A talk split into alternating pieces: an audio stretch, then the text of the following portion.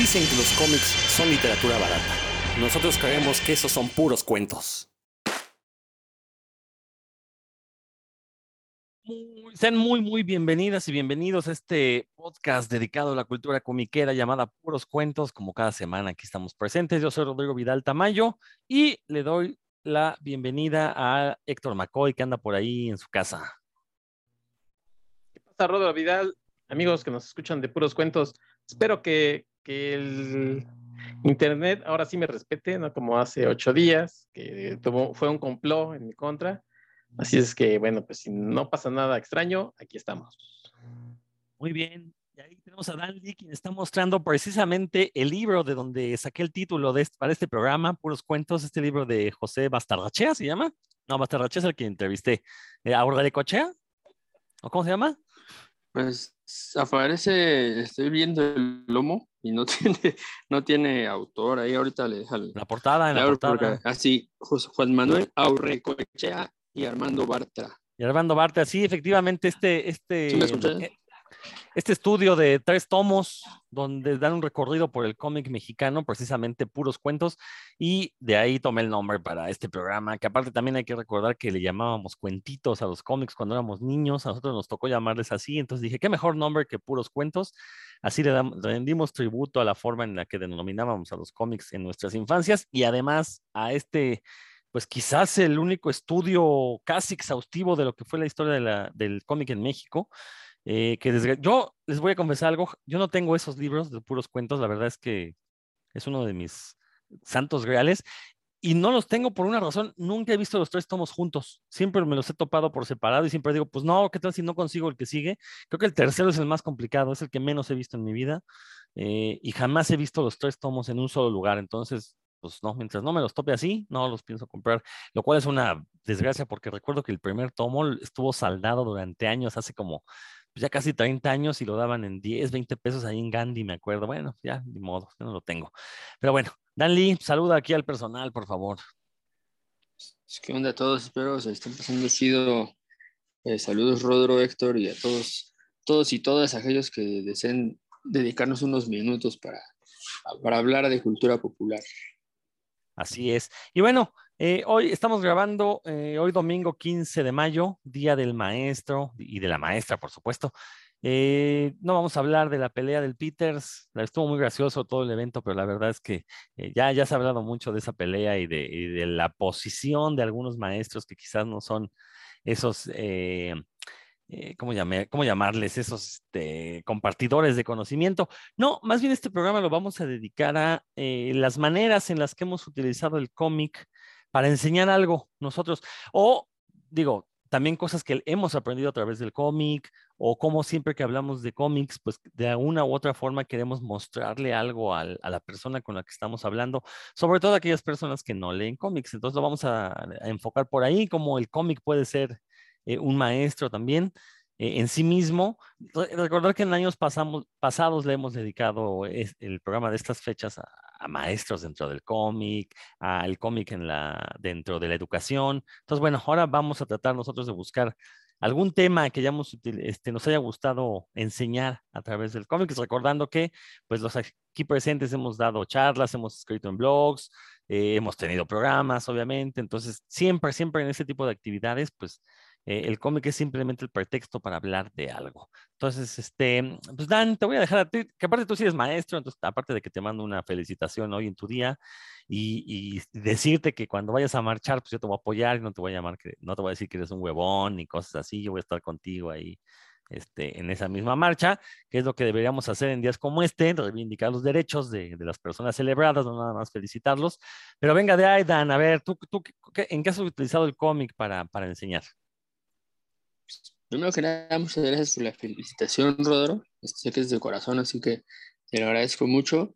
Y pues sí, ojalá que este, créanme que es una labor muy noble la, de, la del profesor. Yo lo digo siempre, además, no como la que hago yo, que a lo mejor mis alumnos tienen que hablar por mí, pero sí con los maestros que he tenido afortunada, la fortuna de, pues, de trabajar, que en realidad he aprendido muchísimo, ¿no? Tanto mis colegas como mis maestros. Pero bueno, saludos y felicitaciones a todos ellos.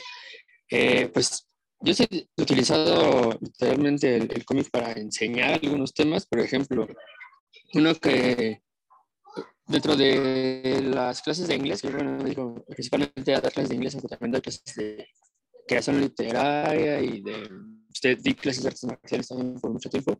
Eh, lo que he usado mucho para, para inglés, por ejemplo, pues son a veces dentro de la clase de inglés no se da clase de idioma. Este, te escuchas medio mal, a ver si quitando el video, a ver si quitando el video mejora tu audio porque sí se escucha ah. medio mal. A ver. A ver, ya no. Ah, está mejor, sí, ya. ¿Cómo ven? ¿Se, escucha mejor o...? Ah, va, ok, va. Es que la verdad es que soy muy feo y el, internet pues no, no, lo tolera. Eh, escucha mejor, pero todavía bueno, no está. Pero bueno, dale, sí, dale, dale, dale. Ok. Eh, por ejemplo, las tiras cómicas, esas clásicas de tres o cuatro o cuatro cuadritos, son excelentes para, para enseñar estructura dramática de ya sea de comedia o principalmente de comedia, eh, porque ahí, ahí viene como en la primer, el primer cuadrito se te suelta la premisa, luego complica la situación y cómo se resuelve así en, cuatro cuadros, ¿no? Y esto lo también lo, generalmente lo, lo mezclo con algún tema de, de, de, vocabulario que se esté viendo en el momento. Había, mejor, en un momento daba una unidad, la unidad era como para de inglés intermedio y era sobre comedia, o sea, este, el vocabulario era de comedia y los chistes, porque pues obviamente los chistes ya son para un estudiante básico, pues no entiende los chistes, ¿no? Tienes que este, tener cierto conocimiento del idioma y utilizaba, en ese momento utilizaba las las tiras de Peanuts, las de Schulz, de Charlie Brown, ¿no? Las conocemos así, eran las que utilizaba este, en su momento. Bueno, yo aprendí muchísimo de, por ejemplo, de de cómo hacer cómic, también leyendo cómics, el, ya clásico Understanding Comics, de este, ah, se me fue ahorita el nombre, pero bueno, de McCloud, Scott McCloud. Y ahora que tuve que, que dar el, bueno, en ese libro, para quien no lo conozca, es un, un tomo bastante eh, pues, profundo. El, ya, ya, bueno, los que más me sirvieron ahí fueron el Understanding Comics y el Making Comics de Scott McCloud, en el que utiliza el, el lenguaje del cómic y asimismo como un personaje el lenguaje de la narrativa gráfica para hacer un libro de didáctica en la que le enseña, sí, enseña, eso se dedica, enseña en estos tomos a, a, los lectores de cómics primero, como a, a, a, una clase de cómo funciona la, la, narrativa gráfica en general y luego en aspectos muy particulares, como el manejo del tiempo, este, la, el lenguaje de la, dirección de los, de pues, cómo los ojos viajan a través de las, de las viñetas en el cómic norteamericano y un poco en el manga también, sabemos que en el manga va al revés, ¿no? Pero cómo, cómo dirigir la atención, eh, cómo acelerar o, o, ralentizar el paso del tiempo, cómo hacer justaposición de imágenes con diálogos, todo, bueno, los, los elementos, ¿no? También el diálogo, todo, todos los elementos para, no solo para escribir, sino también para apreciar un, un cómic, una historieta, están ahí y en Making Comics también es un tomo bastante, bastante grueso, que se dedica, hace lo mismo, utiliza un, a sí mismo como un personaje y uh, el lenguaje de la narrativa gráfica como una herramienta didáctica para, pues para alguien que quiera aprender a hacer tanto guiones como dibujo de cómic. No, da, no es anatomía ni perspectiva, nada de eso, sino sí hay unas partes en las que como más dedicadas para el dibujante y otras más, dibujadas, más dedicadas, perdón, para el guionista.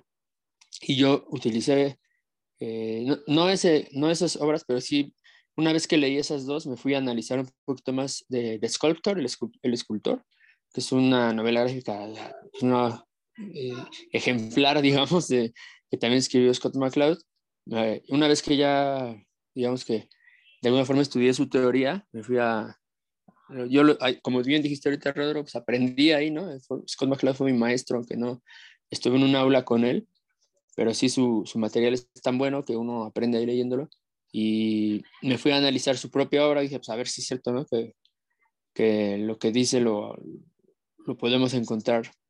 Y sí, en Sculptor eh, encontré todo lo que, lo que aparece en Making Comics sobre cómo manejar el, las transiciones de viñeta a viñeta, de página a página, lo encontré ejemplificado en The Sculptor en, diferentes este, momentos para cuando cambia el ritmo de la narración o cambia el punto de vista y todo esto, y yo lo utilicé a mi vez, así bien, este, bien creativo. No, pues, digo, pues ya lo había hecho alguien que, que, que domine el medio, pues yo nada más en realidad tomé la lección y la, la adapté a, al, al, taller que, al que me invitó Roberto, que ahorita no está aquí con nosotros, pero que me invitó en noviembre, diciembre del año pasado, un, taller de guion de cómic. Bueno, ahí utilicé las, los ejemplos de Scott McCloud para ejemplificar, valga la redundancia, los conceptos que, que, quería que aprendieran, los conceptos básicos que quería que aprendieran las personas que estaban tomando el taller de cómic. Y pues obviamente yo también los, los he utilizado, ¿no? En, en, los contados guiones de cómics que, que, he escrito, sí tomo muy en cuenta lo que, lo que aprendí ahí. Y pues bueno, y también eh, con alumnos como avanzados y que sé que les gusta el, el cómic en general, por lo general a los, mis alumnos son adultos jóvenes, les gustan los cómics de Marvel y de DC, ¿no? Entonces con ellos, este, sí he utilizado, utilizado como, como herramienta, no directamente en clase, porque pues no, no es para, yo sí soy muy consciente de que tiene que, si no te gusta el, la narrativa gráfica, pues va a ser una clase te va a ser pesada, ¿no? No la vas a encontrar atractiva, pero si a estos alumnos específicamente ya sé que sí les, les atrae, entonces con ellos sí, digamos que lo aprovecho para que su nivel su, de comprensión principalmente y de, eh, bueno, luego, luego terminamos acá de teacher, ¿no? Pero sus, este, su amplitud léxica, digamos, eh, sí se vaya para arriba, porque a mí me, yo aprendí muchísimo vocabulario y expresiones eh, idiomáticas leyendo cómics en, en, los 90 y sé, sé muy bien cómo funciona eso, ¿no? Porque yo ahora sí que yo lo, lo, lo viví de primera mano y sé que eso les va a servir a ellos. No es lo mismo que les estés echando ahí el choro tú, a que les des un cómic de, por ejemplo, yo tengo un alumno que súper clavado de Venom Spider-Man, que le des un, un cómic en el que aparece Venom Spider-Man, él lo va a devorar, ¿no? Va a, él va a ver cómo va a sacarse el, en mi época ya sacaba el diccionario, ¿no? Pero ellos sacan el, sacan el Google Translator y ahí están sacando los vocabularios que necesitan, que es que encuentran eh, indispensable, ¿no? Para entender y eso, pues a mí la verdad que me gusta mucho hacerlo cuando me topo con... Pues, también alumnas, a, me he topado que a las alumnas les gusta más el, el, manga, también está bien, está, está chido, pero todo lo que, lo que se pueda utilizar, este, hay que hacerlo. Eh, así que yo, bueno, yo sí, sí lo he utilizado. Eh, también en cosas de narrativa, lo, por ejemplo, cuando yo aprendí mucho leyendo a Alan Moore, eh, y principalmente de juxtaposición de imágenes, composición de, de páginas y no, cómo, no, cómo dejar de lado al, al, narrador en tercera persona, por ejemplo. Y cuando eso no lo, no lo utilizaba en una clase diseñada como tal, pero sí para ejemplificar, ¿no? Por ejemplo, que una estructura redonda, así redonda, que prácticamente inicia donde termina y, y te lleva por los caminos de este tipo de estructura. O sea, Alan Moore la maneja a la perfección, ¿no? Eh, y entonces en talleres de narrativa ha quedado sí he dejado principalmente de tarea que se analice eso, pero pues bueno, como son de narrativa y no tanto de narrativa gráfica, no, no nos centramos en un análisis muy profundo, pero sí en, principalmente en estructura y en manejo de diálogos, que es que donde sobresalen algunos escritores, ¿no? Como, bueno, ya, Alan Moore ya volvió a salir aquí en Cuentos, y Ed Brubaker, que los, los diálogos de Ed Brubaker sí son una, una, una belleza, y la composición de página, Ed Brubaker siempre termina una página con un cliffhanger chido, o sea, que luego lo quieres voltear la página. Eso no lo hace cualquiera. Bueno, y así, ah, para un montón de cosas lo, lo pero creo que es lo que me viene a la mente de entrada es eso. Y bueno, también las obras como seminales de, para aprender son las de Scott McCloud, hasta lo que he leído. Hay otras más que, que también están chidas, pero no, no, como que no le llegan a las de Scott McCloud. Ahí, para, para abrir, esa, eso es lo que quisiera decir. Yo nada más quiero apuntar lo que dices. El propio Scott McCloud ha dicho que él considera que ya Understanding Comics ya está rebasado, que en su momento quizás, pues sí, o sea, este, sirvió porque era lo, de lo poco o lo único que había para explicarle tanto a comiqueros como a no comiqueros qué, era un cómic. Pero él dice que ya, pues sí, este, con las nuevas tecnologías y que, y que incluso su propia visión en esos años estaba muy limitada, que ha cambiado mucho en, esto, en los últimos, pues ya tiene 30 años, ¿no? Understanding Comics. Eh, eh, y se supone que estaba escribiendo como una nueva versión, no sé en qué irá eso. Él había dicho que estaba escribiendo una nueva versión ya este, más actualizada y con sus nuevas ideas. Bueno, pues habrá que esperar a ver qué dice. Pero bueno, eh, fíjate que yo nunca lo había pensado, o sea, yo, lo leí y dije, ah, bueno, sí, pues para, para conocer teóricamente qué es eso que estamos leyendo, pues está bien, pero nunca lo había pensado utilizar como para un curso, para decirle a la gente cómo hacer un cómic, ¿no? Bueno, pero ahí tiene que ver con que pues, yo no soy tan creativo como tú, Dan. Eh, entonces, la verdad es que está, padre, pues, que, que lo chistoso, ¿no? Que tú un cómic para decirle a la gente, pues, cómo escribir sobre cómics, ¿no? Este, y, sí, la verdad es que está, está bastante, bastante interesante. ¿Tú, Héctor, algo que quieras ahí comentarle a Dan? No, exactamente eso, que, que bueno, pues la necesidad es la madre de la invención, entonces, pues a veces ahí el cómic da esa oportunidad, ¿no? De a ver qué hago, pues qué es lo, lo más cercano que tengo, que son, y lo que conozco que me gusta de los cómics, y, y pues Dan eh, ha hecho de esa herramienta, la verdad es que un gusto no solamente supongo que para sus alumnos, sino también para él, ¿no?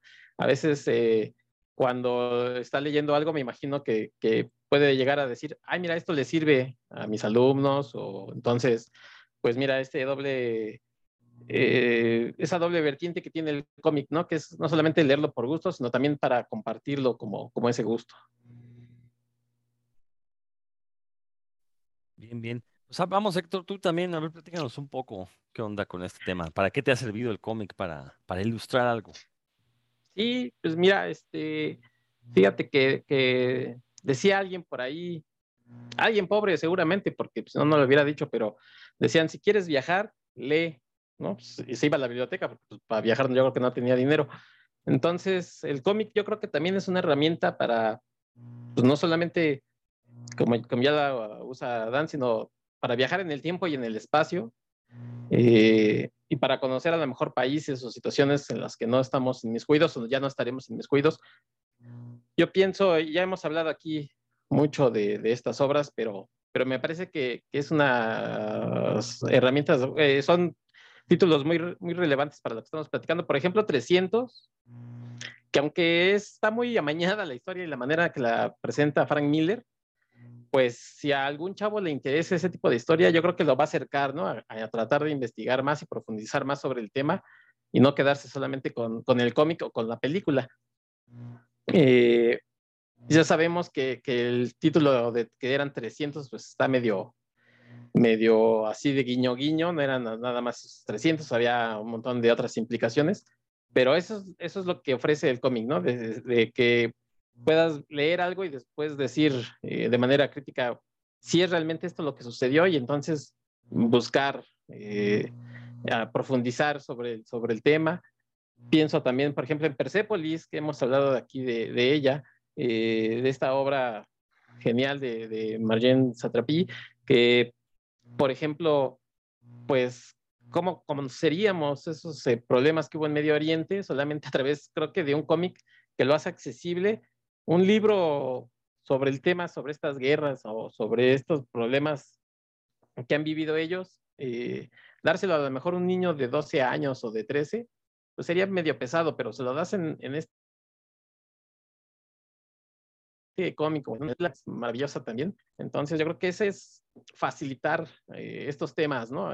Dárselos más a su alcance. Eso creo que, el cómic hace, ¿no? Que, que suaviza un poco a veces estos temas, pero aunque sigue siendo crudo y sigue siendo pues rudo lo que ella vivió y que lo transmite y que lo plasma en, su historia, pues imagínate presentárselo así a un niño, este, yo creo que, que le entiende y, además lo hace como más empático, ¿no? O sea, es, es, la historia de una niña que vive en estos problemas este, eh, bélicos y entonces el niño pues a lo mejor que no, que no va a vivir no sé, ese tipo de problemas, pues hace que, sean como empáticos.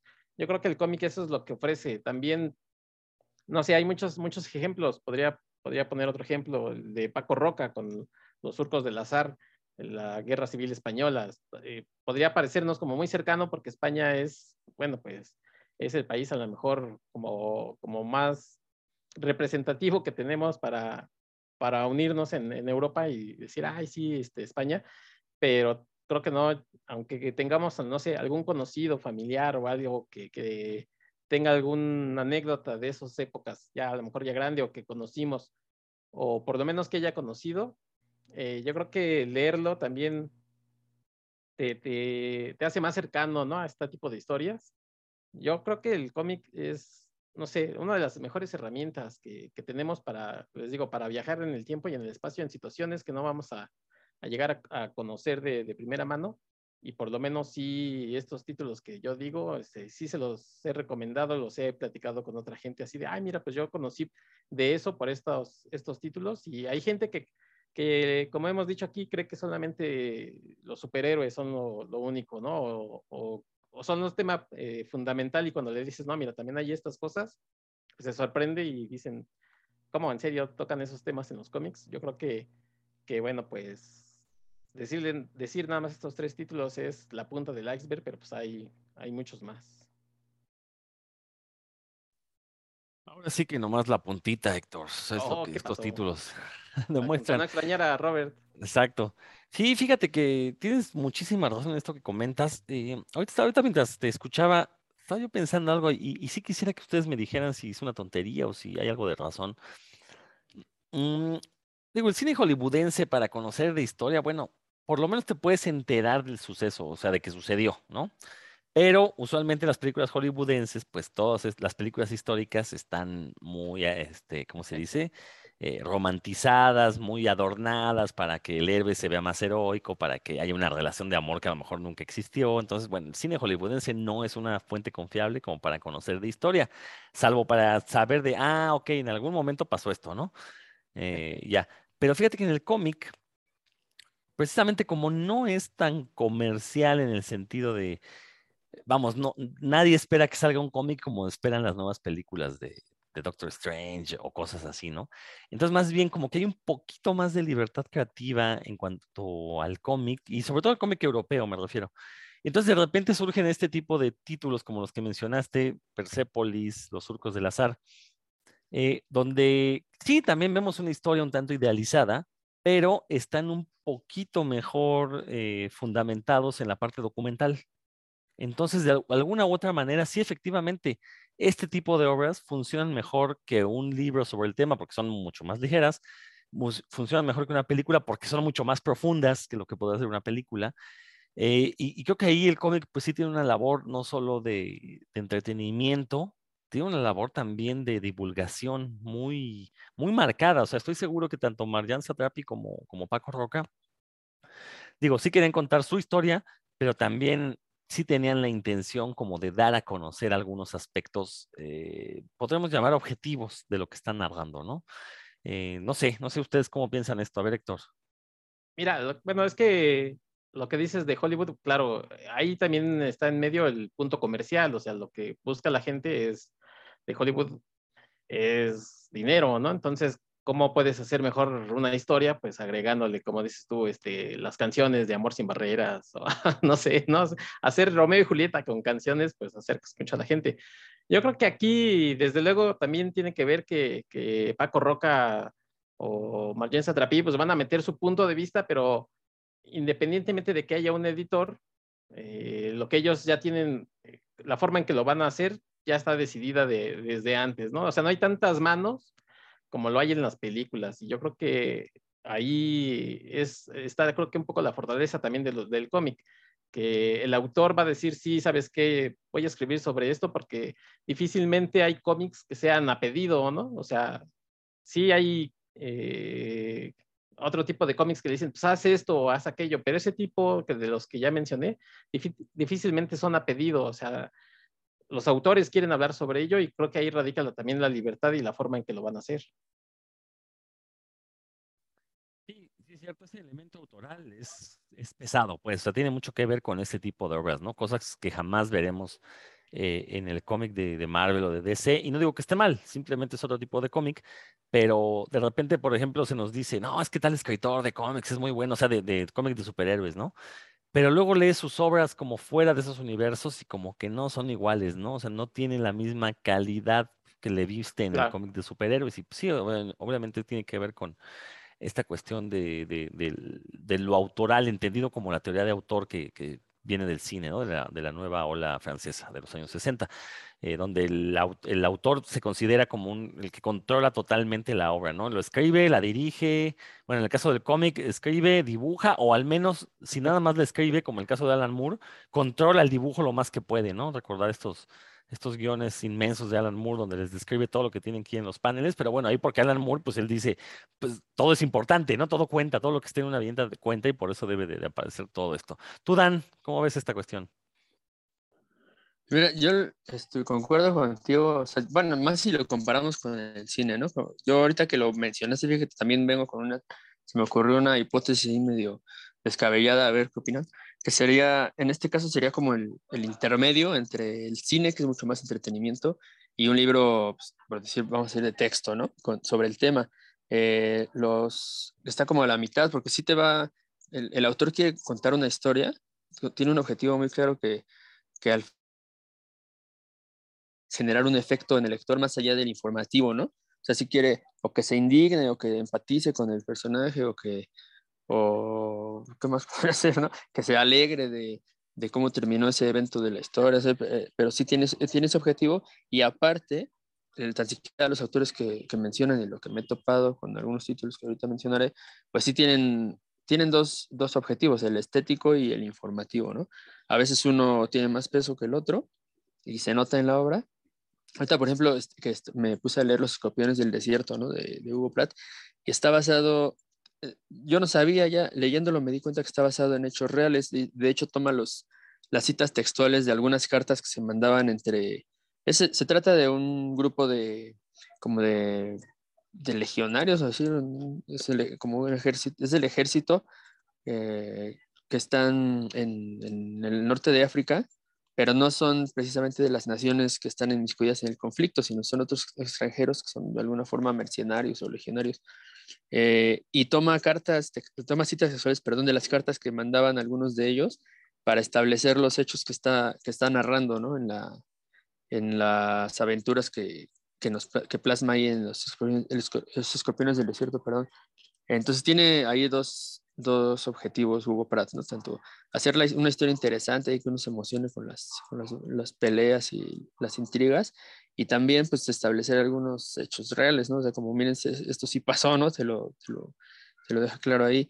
Eh, en Hot LA, ¿no? Que también ya mencioné, y ahorita como los tengo frescos, eh, de Antonio, de, de Antuna, ¿no? De Horacio Antuna, él, este, pues tiene esta a lo mejor yo no, yo no sabía algunos detalles de, ese conflicto que se dio en Los Ángeles en, por la, la, brutalidad policíaca en contra de la población de afrodescendiente. Eh, pues muchos detalles yo los desconocía, ¿no? Por, por la edad que tuve cuando sucedieron y porque la información que uno tiene, pues yo la tengo por lo general por eh, productos de ficción y este también es un producto de ficción, pero que retrata muy bien el sentir de la población este, que estaba inmiscuida en el problema y, cómo les afectaba directamente y cómo no todo era, este, estos son los buenos y estos son los malos, ¿no? Sino que el mismo conflicto generó que, que mucha gente sacara ahí su verdadera identidad, digamos, y, y, ellos mismos se dieron cuenta de junto a quienes vivían, ¿no? Ese tipo de cosas que, pues, viendo las noticias no, no te imaginas, ¿no? En cambio, en estas historias de ficción, pues sí, eh, tienen, como os comentaba, un, objetivo de, un, generar una impresión en el lector, ¿no? Que, que el pura, la pura información no genera. Eh, y pues eso, en ese sentido, creo que estarán como, será como a medio camino, ¿no? No, es, no buscan solo entretener ni ganar lana, como mencionó Héctor, y tampoco buscan solo informar, ¿no? Sino también tienen otros objetivos. Y eso hace que, que esas obras, pues uno, al generar esa, esas emociones en el lector, pues se, se, genera más, e, ese, el, aprendizaje es más significativo, ¿no? se te queda más ahí en la, en la memoria. Sí que sí, sí, sí funciona bien. Eh, pues así es lo que ahorita se me ocurrió con lo que mencionaban ustedes dos, como que está como a medio camino, ¿no? Entre ese tipo de, de, de, historieta histórica, podemos llamarle. Este, y bueno, ahorita le volvemos con el tema histórica o realista, ¿no? ¿no? sé cómo habría que llamarla ahí, pero bueno, este, sí, no, no, concuerdo contigo, Dan. Y, precisamente en ese mismo tenor es de lo que yo quería hablar. Eh, digo, si han sido, han seguido puros cuentos desde su concepción, ya en el lejano 2016, ya tenemos ya seis años. Eh, pues a mí me interesa mucho el tema de hablar de ciencia a través de, o más bien utilizar ejemplos en el cómic donde la ciencia está bien reflejada para dar a conocer conceptos científicos pues, a diferentes públicos. Eh, básicamente me he dedicado a eso casi toda mi vida profesional, a, hacer divulgación de la ciencia. Y, he encontrado en el cómic unos ejemplos perfectos. De hecho, ya este, espero, ojalá se me ubique a mí como el güey que siempre habla de lo mismo de ciencia en los cómics. Espero que así me ubiquen. Eh, pues la verdad, porque esa es mi tirada, ¿no? Decirle a la gente, mira, o a través de un cómic puedes conocer de ciencia, al mismo tiempo, como decía Dan, que pues sí te puedes entretener, porque tampoco es, eh, no hay nada de malo en entretenerse, ¿no? Lo malo es cuando nada más accedes a productos de entretenimiento y, esos productos no te dejan un poquito más. Eh, bueno, entonces la, cuestión de la ciencia a mí me, me he enfocado a, hablarla a través de cómics. Por ahí si le buscan en YouTube, seguramente van a encontrar varios videos donde me han invitado a dar esa charla. Eh, pareciera que es la misma charla, pero no, siempre le, meto cambios, siempre quito o meto títulos. Entonces, este, eh, no, no, pueden ver todos los cómics, las charlas, perdón, en YouTube y seguramente van a ser diferentes. Y, me he topado con muy buenos ejemplos, este, desde los años 70, finales de los 70, años 80, hay muchísimos cómics que hablan de ciencia, cómics que ya tienen una intención didáctica de, eh, de dar clases de ciencia a través del cómic pero creo que es hasta este siglo donde empiezan a surgir ya los mejores ejemplos, sobre todo por gente como Paco Roca, volvemos al, siempre mencionamos a Alan y a Paco Roca, pues ni modo, así es, eh, eh, que más que tener una intención didáctica, lo que ellos querían era contar una historia lo más apegada a la realidad posible. El caso de Arrugas, eh, que se convirtió, bueno, que es un cómic que habla sobre la enfermedad de Alzheimer, que se convirtió incluso en un material educativo por parte de una asociación de enfermos de Alzheimer en España, ¿no? Entonces, cuando los enfermos dan charlas, pues utilizan arrugas como material de texto, ¿no? Para ahora le conozcan lo que es la enfermedad. Eh, insisto, si no han leído arrugas, paren el programa ahorita, vayan a buscarlo. Está a muy buen precio aquí en México. Afortunadamente, a pesar de ser importado, no llega tan caro a las librerías y se consigue además. Eh, y, bueno, eh, sin embargo, creo que la intención de Paco Roca nunca fue hacer un panfleto, el panfleto en el buen sentido, en el sentido de, mira, toma este panfleto para que te informes, ¿no? Eh, creo que esa nunca fue su intención, simplemente él quiso hacer un cómic lo más realista posible y al hacerlo así, pues terminó generando un material que puede transmitir conocimiento, ¿no? Y que de hecho se usa para eso. Entonces, eso es lo que me interesa en el cómic, hay muchos ejemplos.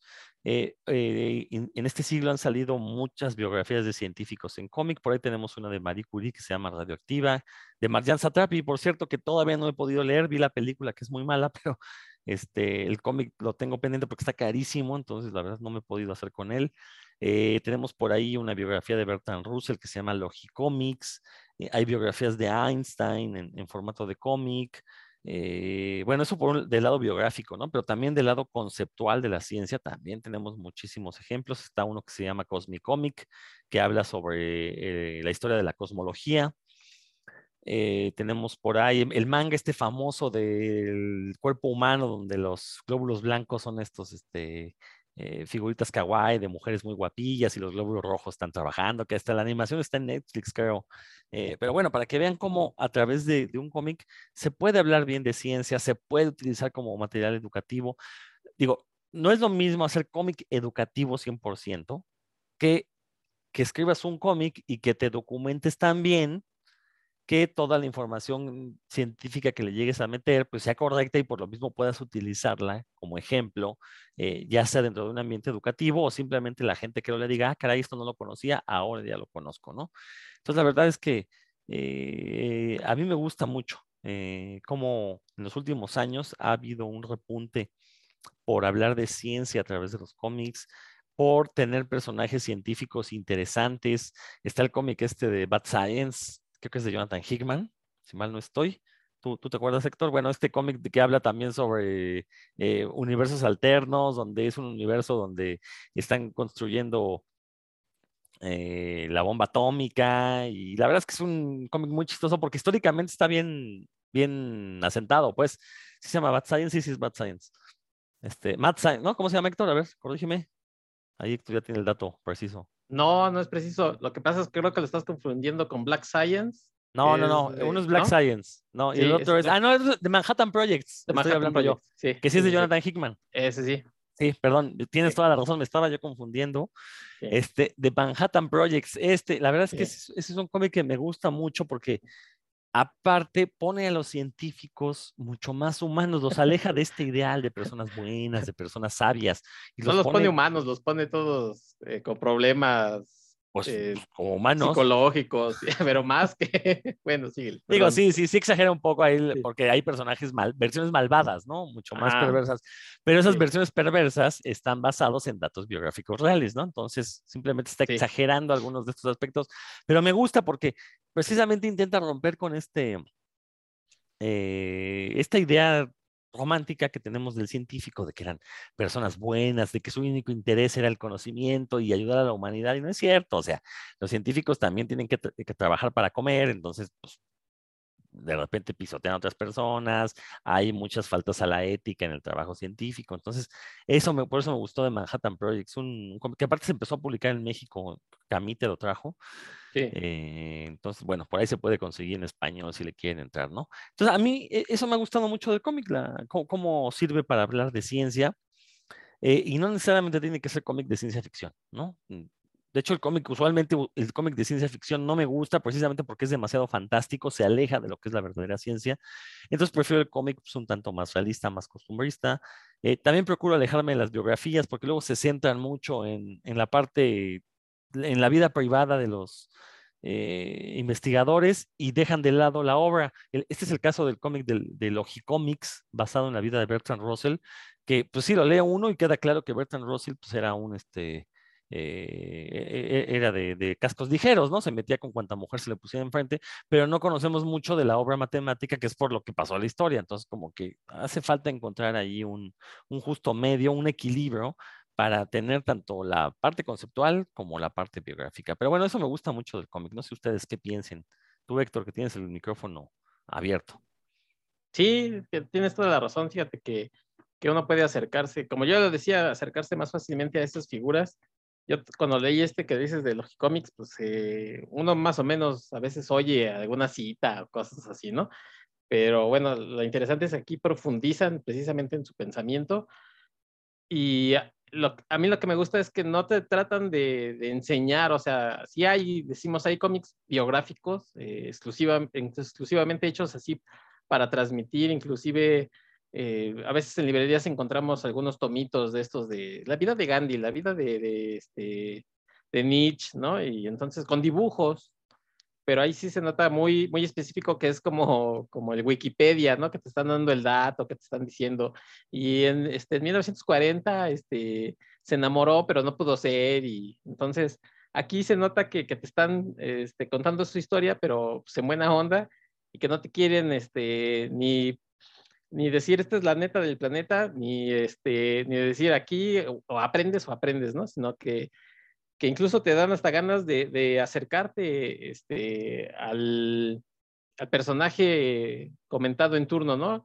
Yo cuando leí este de Bertrand Russell dije, ah, hijo, este, este era un tipo interesante, dan ganas así de, leer algo de él, pero luego empiezas a leer dos, tres páginas y dices, hijo, creo que me, esa clase de filosofía que no quise entrar me hubiera servido ahorita. Pero bueno, este, sí estoy de acuerdo contigo. Lo bueno del cómic es que, que puede acercar a estos temas y bueno, tú has hecho incluso artículos en los que muy detalladamente dices, eh, incluso no necesariamente tiene que ser como el dato duro en el cómic, sino a veces es, eh, tenías uno muy bueno sobre Superman en el que decías, pues, ¿por qué Superman no podría volar aquí? O ¿por qué las diferencias, no? Este, entre Krypton y la Tierra. Entonces, eh, creo, que, creo que el cómic puede dar tanto la opción de, de meter el dato duro como la opción de, decir, de desmentirlo, pero, pero entonces eh, decir, sí, mira, es, Superman puede volar, pero eh, en la fantasía, en la realidad tendría que pasar esto y esto y los, no sé, los huesos huecos y en fin, ¿no? Eso, eso a mí se me hace muy interesante del, del cómic, que te da la oportunidad, si quieres, de, de investigarle. Bien, Dan, ¿algo que quieras comentar? Sí, yo, eh, ahorita que mencionaste, me recordé que he estado dedicado mucho tiempo a leer auto, bueno, ¿cómo se le Estoy buscando el término que le puso el mercado a esas, Ah, bueno, son autobiografías hechas en cómic que por algún, alguna razón el, el mercado anglosajón les puso un nombre que ahorita no logro acordarme, pero bueno, son, y en esos libros en específico, en esos tomos, me he encontrado que los autores eh, se, se, preocupan como por porque el lector se vaya con conocimiento extra. Por, pongo, por ejemplo, este, el que es sobre la, el que, ah, no recuerdo el título, pero es un autor que tiene un hermano con epilepsia, es famosísimo, ¿no? es un, un tomo francés, bueno, en inglés se llama Epileptic, ¿no? Pero no me acuerdo cómo el, el título original de, del tomo, es una autografía bien choncha, y el... no, tampoco me acuerdo el nombre francés, pero el autor es David B. Ah, David B. Pero en el, ahí uno sale de veras sabiendo mucho más sobre la epilepsia, por ejemplo, y sobre cómo una persona que, que, tiene este trastorno, pues, lo, que sufre, ¿no? el sufrimiento que tiene y el tipo de tratamientos a los que puede someter, con los diferentes resultados. Eh, recuerdo otro que a mí me, me, gustó mucho que se llama Hey Kido. No, ahorita no, no recuerdo el autor, pero el título es así, Hey Kido. es un, el personaje, el protagonista, es una autobiografía también, eh, ah, ya me acordé, el título que, que, le puso el mercado es Memoir, ¿no? M-E-M-O-I-R, Memoir. No sé por qué le pusieron ese título a la autobiografía en el último siglo, pero bueno, este, esa, en ese cómic el, el, es sobre un niño que se tiene que vivir con sus abuelos porque pues él no lo sabe, pero descubre más adelante que su madre es adicta a una, me parece que a la heroína entonces, este, uno ahí se entera pues de cómo es la, para, no para la, pues sí, la víctima, como circunstancial que es el niño, vivir con alguien que, que tiene una adicción, ¿no? Y, y cómo él, él, mismo de alguna forma se daba cuenta, pero no lo, no lo hacía consciente y tenía una afectación en su conducta, pero básicamente sobre cómo afecta el, una adicción a una familia aparentemente bien, ¿no? Así como, entre comillas, una, una familia aparentemente bien conformada, como el, proceso de adicción de uno de ellos eh, tiene diferentes ah, afectaciones, y no estoy hablando así de como de la rosa de Guadalupe, o sea, de mujer casos de la vida real, ¿no? Un resquebrajamiento ahí, con un, un, salvamento al final, ¿no? Pues es como, como una mirada muy, muy cruda, pero muy real de, de este, de esta afectación o alguno de, ahorita no recuerdo el título, el nombre, perdón, de la autora de Relish, pero ella también cuando decide embarazarse, por ejemplo, también hace una autobiografía de ese, el, todo el proceso que tuvo ella. Y entonces aprovecha su, esta obra para dar información sobre salud sexual, sobre métodos anticonceptivos, sobre cuidados en el, en el pre-embarazo, durante el embarazo, y con el, cuando el, el, bebé o la bebé acaban de nacer. Eh, también, o sea, bastante puntuales, como podrían servir, esa, hace unas infografías, eh, como que inserta ahí en, el, en la obra, muy sintéticas, muy ilustrativas, creo que muy claras para, para difundir, o sea, haciendo, haciendo ahí este, en realidad difusión de, de, de salud pública y todo eso uno lo aprende porque el autor considera que, fue, que es importante, ¿no? Todo esto que yo, que yo estudié, que yo me di a la tarea de investigar para hacer mi obra y para resolver algún problema que tuve en, en su momento, pues le puede servir a usted también, ¿no? Señor lector. Y así de esa, sobre, como esas, puedo, pueden encontrar sobre el VIH o sobre la esquizofrenia, eh, sobre la ciclotimia también. Eh, en realidad, en muchas de estas autobiografías me he topado con esto, que los autores aprovechan que lo que saben y su propia experiencia como para, para hacer un poco de difusión y en este caso estoy hablando como de temas de salud pública o de salud mental, pero también histórica, ¿no? Eh, eh, hay otras que, de autobiografías de sobrevivientes en las que te enteras, ¿no? Cómo, cómo era la vida, por ejemplo, en Vietnam y, y por qué la gente quería escapar de ahí, ¿no? Eh, o cómo era, ese es una, una, uno de los temas que he visto, o cómo fue para un periodista vivir en Chile, ¿no? mientras fue el, el 11 de septiembre ahí con el golpe de Estado y demás. Eso, pues, en, en estos tipos de temas, de obras autobiográficas, uno los ve, de, por decirse que de primera mano, y con, con información que los autores consideran importante que, se, que ande por ahí, ¿no? Que, que, no se quede nada más en sus apuntes, en su disco duro, sino que sí sirve esa, su obra como para, no, no creo que la palabra es enseñar, pero sí para, para que la gente pues, se interese, mínimo ahí está se, se, cree una chispa de interés en, en, la gente si es que el tema le resulta atractivo. Pues, si, no se, si no quieren eh, investigar más, pues al menos ahí ya tuvieron la oportunidad de, de conocer a un punto extra sobre, sobre el tema eh, alrededor del cual gira uno de los ejes de las, de las obras. Entonces ahí también a mí en lo particular sí los leo con mucha atención, sí me ha servido para aprender un poquito más y yo creo que a cualquiera que, los, que les eche un ojo. También hay por ahí Reina, Reina Talgamayer, que es la autora más vendida de cómic infantil y juvenil. También mete ahí información sobre, ya sea el momento histórico, con las autobiográficas, cómo eran los 90, por ejemplo, para los niños en su época, o cómo funciona el ponerse brackets, ¿no? Por ejemplo, cómo funcionan los, los, los brackets en la boca para que los adolescentes y niños no les tengan miedo a, a ponérselos, ¿no? Y cosas así, también bastante eh, útiles y que tratan de hacerlo divertido, creo que eso es importante. Más, Pero, pero eso es a lo que yo decía de estos cómics, los que creo que menciona Dan, a mí me parece que están diseñados eh, para eso, ¿no? Para, para, llevar este mensaje o para llevar todas estas eh, situaciones, no sé, médicas, eh, específicamente como a, cierto público. Se me hace, a mí me suenan un poco, perdón, Dan, que, que no he leído ninguno de ellos, pero me suenan un poco hasta como de folleto, ¿no? De, miren, este, sus hijos pueden tener estas enfermedades, sería mejor que, que, actuaran de esta forma en, en caso de, eh, o alguna enfermedad este, de tipo sexual, podrían evitarlas, así.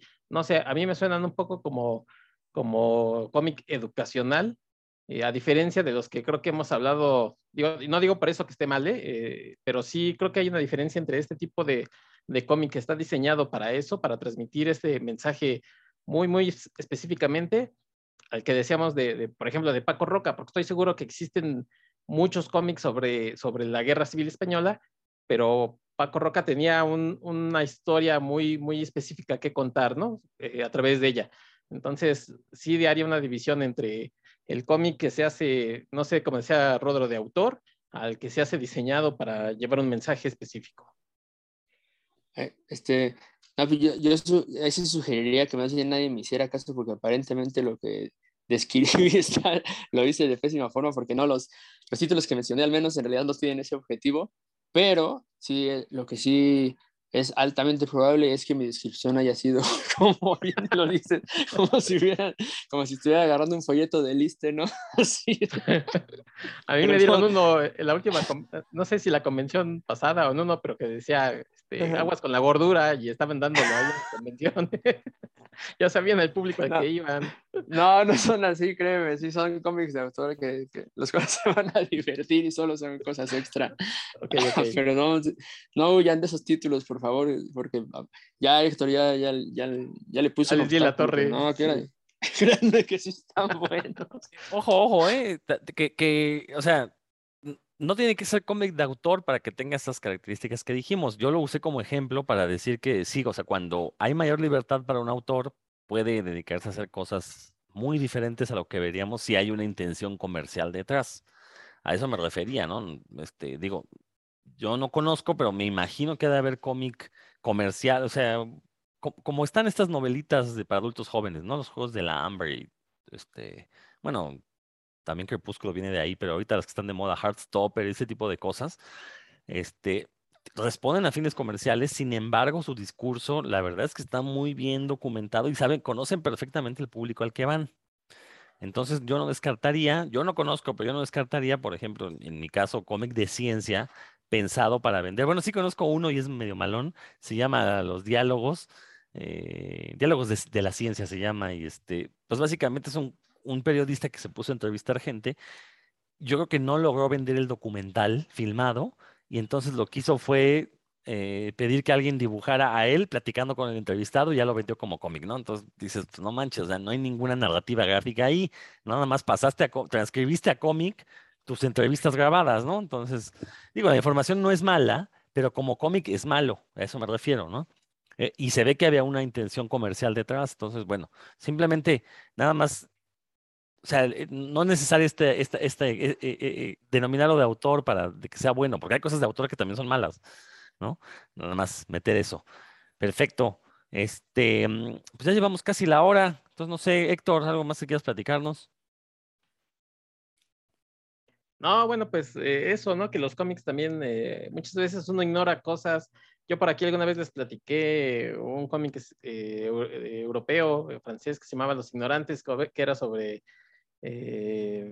sobre vino, sobre vinicultura. Entonces, yo ni idea del proceso, por ejemplo, que lleva la uva y ahí aprendí, yo creo que lo que nunca en mi vida, ¿no? Ni, ni, ni siquiera para investigar, pues son cosas que a veces hay temas que uno ni siquiera como que tiene ganas de, investigar, porque pues, no, no, no voy a sembrar este, uvas, no va a tener un viñedo ni nada, y de pronto leyéndolo, pues se entera uno de, este tipo de, procesos. Entonces el cómic llega a ser también hasta sorprendente en ese sentido de que sin querer queriendo te enteras eh, de prácticamente de lo que sea, ¿no? Este, a veces eh, hay libros, eh, hay cómics de de que hablamos de, incluso de autobiográficos en los que te dicen, es el autor era escritor y te van diciendo cómo era su proceso de creativo.